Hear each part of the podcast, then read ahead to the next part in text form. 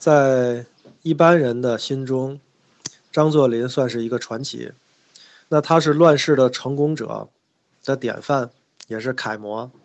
那他不仅做过土匪和马贼，而且呢，我们看不惯的是他所谓一生有奶便是娘，投靠过俄国、日本，效忠过清朝、袁世凯，包括北洋政府。那我们足以说他是踩着无数人的尸骨向上爬。对长官呢，对革命党人，甚至对军阀，能拉则拉，能打则打，最后呢，贵为陆海军大元帅，成为北洋政府的元首。但是最终呢，不愿意让向日本人屈服，被日本人炸死。那他真确实是一个可圈可点的历史人物。张作霖呢，确实是一个影响了历史的人。那历史确实没有办法假设，正是由于他做帮凶，赵尔义呢。轻易的瓦解了东北的革命党人的势力，而且呢，把这个文化阅历都高于他的革命党人蓝天卫、张荣等人，要么礼送出境，要么暗杀。事实上，东北呢，它的革命基础是优于两湖地区和中部地区的，但是最终东北地区沦陷为了反动的堡垒。刚才呢，咱们说历史是没有办法假设的。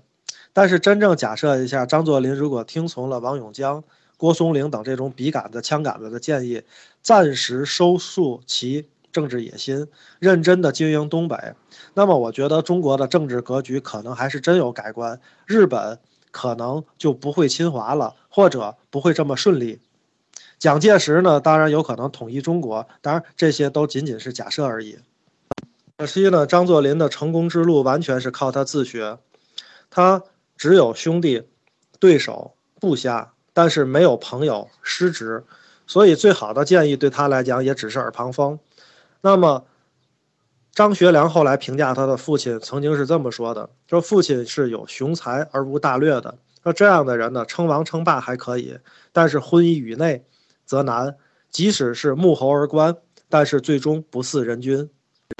张作霖的能力呢，是不用质疑的，他能在。清末民初，中国环境最险恶的东北如鱼得水，最终成为霸主，并且呢，还把东北建设成为了当时最富庶之地，确实是有很多成功的经验的。关内的很多军阀呢，如段祺瑞啊、曹锟啊、冯玉祥、吴佩如啊，包括孙传芳等人，跟他相比，好像都差了些什么。至今为止呢。他受欢迎的程度还远远超过其他的军阀，至少写他的传记和文章是超过上述的所有人的。但是就是这样一个难入正统的人士，在历史家、学家和学者面前，评价显现出来了一种困难。因为有人说呢他是民族英雄，有人呢说他是卖国求荣的军阀，甚至还有人说他是爱国军阀。那这里面呢就产生了很多的分歧。说张作霖是一个日本的傀儡。那他又比傀儡多了些什么？你说他是一个民族主义者，他又仿佛比民族主义者少了些什么？所以呢，从理解张作霖这个人来讲，那么确确实实不能从历史的角度去看待他，而真正应该从一个人性的角度去看待张作霖。事实上，张作霖呢，应该被大叔而特殊的东西，正是他那种所谓的他自己的人生之道。这种人生之道呢，表现为内心的敬畏。表现在言行上的是江湖的忠义，是规矩。即便张作霖的人生目标是权力之巅，所谋者远，所图者极高极大，那他那种永不知足的尝试、冒险、挑战自我和追求人生最高境界的劲头，却是同代的中国人中极为少数的。张作霖呢，其实他的出身和前面讲过的几个人差不多，也是非常贫困穷苦。十二三岁的时候呢，张作霖的父亲呢就死了。这个没钱念书的孩子呢，就跑到那个谁杨景镇他的老师那个私塾去偷听。然后老师一看呢，说问他你干嘛要偷听呢？他就讲那我叫张作霖，我愿意念书，可是我们家穷，所以经常在这里偷听。后来呢，杨先生呢让他登堂入室，免费给他。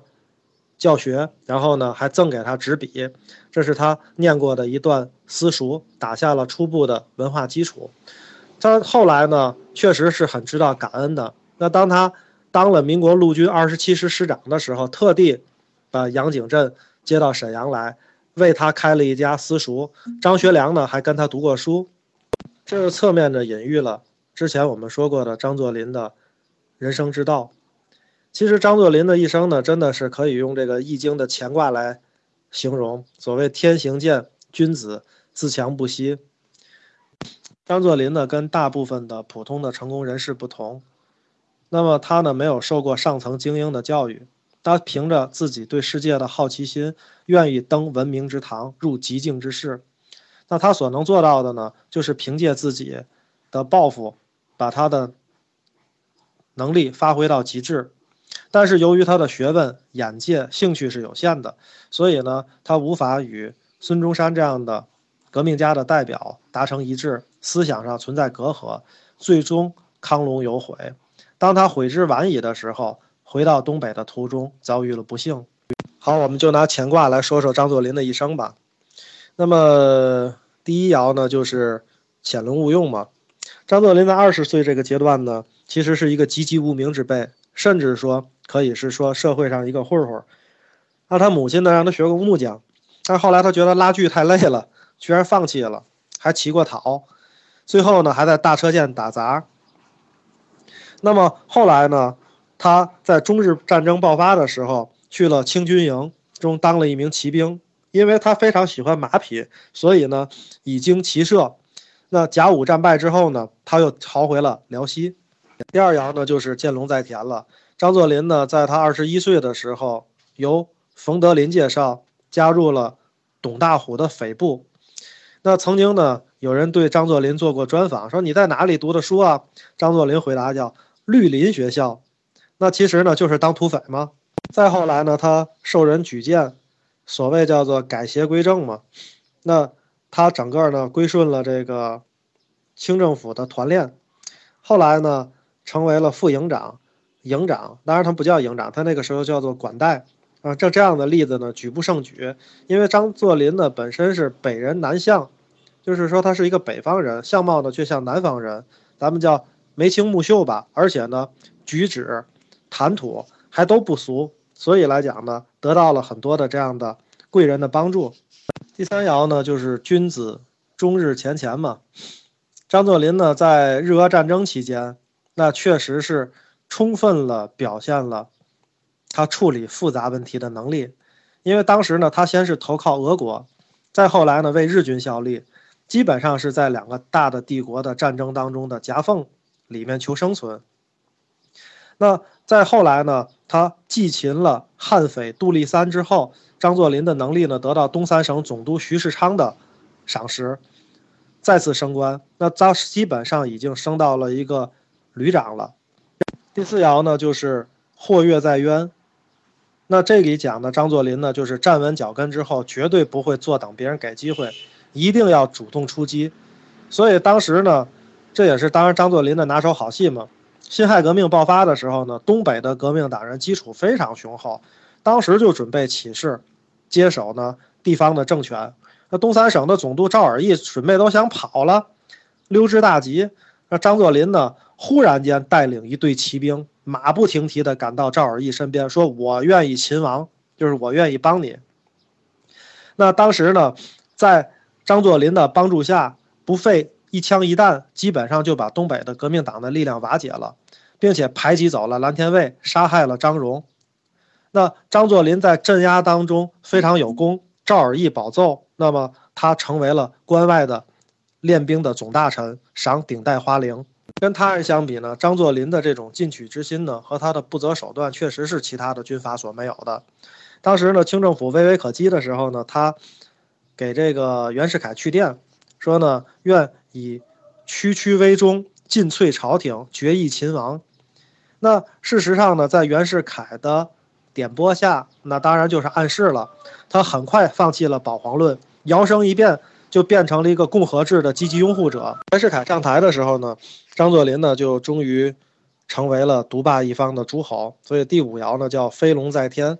那么张作霖呢，在他一飞冲天夺取了东三省的领导权的时候，就名副其实的成为了东北王。单说在东北一域呢，张作霖确实还是比较能够大展拳脚的，不仅能够招揽人才，而且还能够呢。在金融上有创新。那其实来讲呢，东北当年除了重工业以外呢，这个也是整个全国除了上海之外的一个另一个金融中心。当时你想，他创办的东北大学里面呢，有曾任的外交总长罗文干，然后呢，文字学家黄侃，包括著名的学者梁漱溟，包括文学家张世钊，然后呢，建筑学家梁思成，著名的学者林徽因，说这些人其实都在东北大学任教。那当然，张作霖的最后一爻呢，肯定就叫做康龙有悔了。那在他野心再度膨胀，想问鼎中原的时候，机会也降临了。十五个省呢推举他为总司令，那当然他就进了京，进了北京呢，包绞杀了包括李大钊等三十五名革命志士，组成了安国军政府，任陆军大元帅，成为北洋政府的末代国家元首。但是我觉得呢，所谓有悔，就是他真的没有看清形势。他虽然可以统治东北这样一个地方，但是对于统一变动中的全国，那北方政府和南方的国民政府相比，那缺少的人才实在是太多了。张学良呢曾经就说过：“我们争什么天下呀？说我们虽然奉军打下了河北、河南，占了不少地方，可是居然连一个县长都派不出去啊！”最后呢，一九二八年的四月，在蒋、冯、严、桂四大集团的攻击下，奉军全线崩溃。与此同时呢，日本人也趁火打劫，向张呢索要他们在东北的权益。那么当然，张作霖肯定是拒绝了。那日本人就警告他：如果你们不听劝告，失败之后，关外你是回不去的。张作霖呢回答：关外是我的家，我什么时候回去，我想什么时候回去都可以。但是呢。在他回去的途中，那么他想要回到他发迹的东北的时候，在张作霖的专车行至奉天西黄姑屯车站的时候，那被日本人炸死。这是六月四号凌晨五点的事情。我想大家呢都听说过这样的一个事件。人们呢津津乐道的呢，经常谈论着张作霖的成功之道，有很多的案例呢证明他确实是有过人之处。当然呢，他也是一个典型的机会主义者。他自己常说呢：“智深须有忍，将勇贵能谋。”所以呢，他虽然没有多少文化，但是一点都不糊涂。用今天我们的言论讲，那他确实是存在着一种绝顶的聪明。因此说呢，张作霖是一个可圈可点的人物。那他在很多的言行方面，比我们说过的曹锟。包括张宗昌、孙传芳等等这些人来讲，那这些人在他面前叫做真的是不值一提。作霖呢，出身自草莽，那说粗话呢是他的家常便饭。那但是呢，你会发现他这个性格里面啊粗中有细。他对他重用的那些所依赖的人，包括什么王永江啊、杨雨婷啊，他是一句粗话都不说。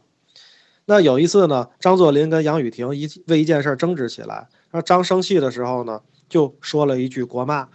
当时杨就站起来了，说：“你骂谁？”张作霖马上就上去作揖赔罪，说：“这是咱口头话，一个不小心就溜出来了嘛，敢是骂谁呢？对吧？”以至于呢，后世的胡适听到这个故事说：“那这个故事很美。”那这种呢很美，在张作霖的平生当中有很多例子，比如说呢，他在北京的时候已经就任了这个陆海军大元帅了，但是呢，他在北洋政府的科级部门的。官员讲话的时候啊，和这些人讲话的时候，那他也是很平易近人。说我叫张作霖，那跟我来的人呢都知道我张作霖是怎样一个人，你们大家是不知道的。那么我是张作霖，我也没有什么特别出奇的地方。我呢就是想将来天下大定的时候，我一定不能委屈了你们。包括呢他自己在过年这个年三十的晚上呢，人家都睡了，他自己不睡觉，弄了古香跪那儿祷告。说什么呢？说天啊，我叫张作霖，然后呢，我要平定中国，统一天下，救救老百姓。那你助我一臂之力吧！我要早早的统一中国，叫老百姓们好好的过日子。然后呢，我一定不做伤天害理的事儿，对不起国家，对不起百姓的事儿。说这都是张作霖的这种可爱之处，就是我们说很美之处。另外呢，就是所谓的忠义之道。那张作霖呢，曾经他的这个下属杨雨婷呢，跟孙传芳有仇。后来呢，这个孙传芳战败投靠张作霖的时候，这个杨雨婷就打算杀掉孙传芳。张作霖呢就劝他说：“你的气量呢要放大一些。”过去的事情呢，又何必再提呢？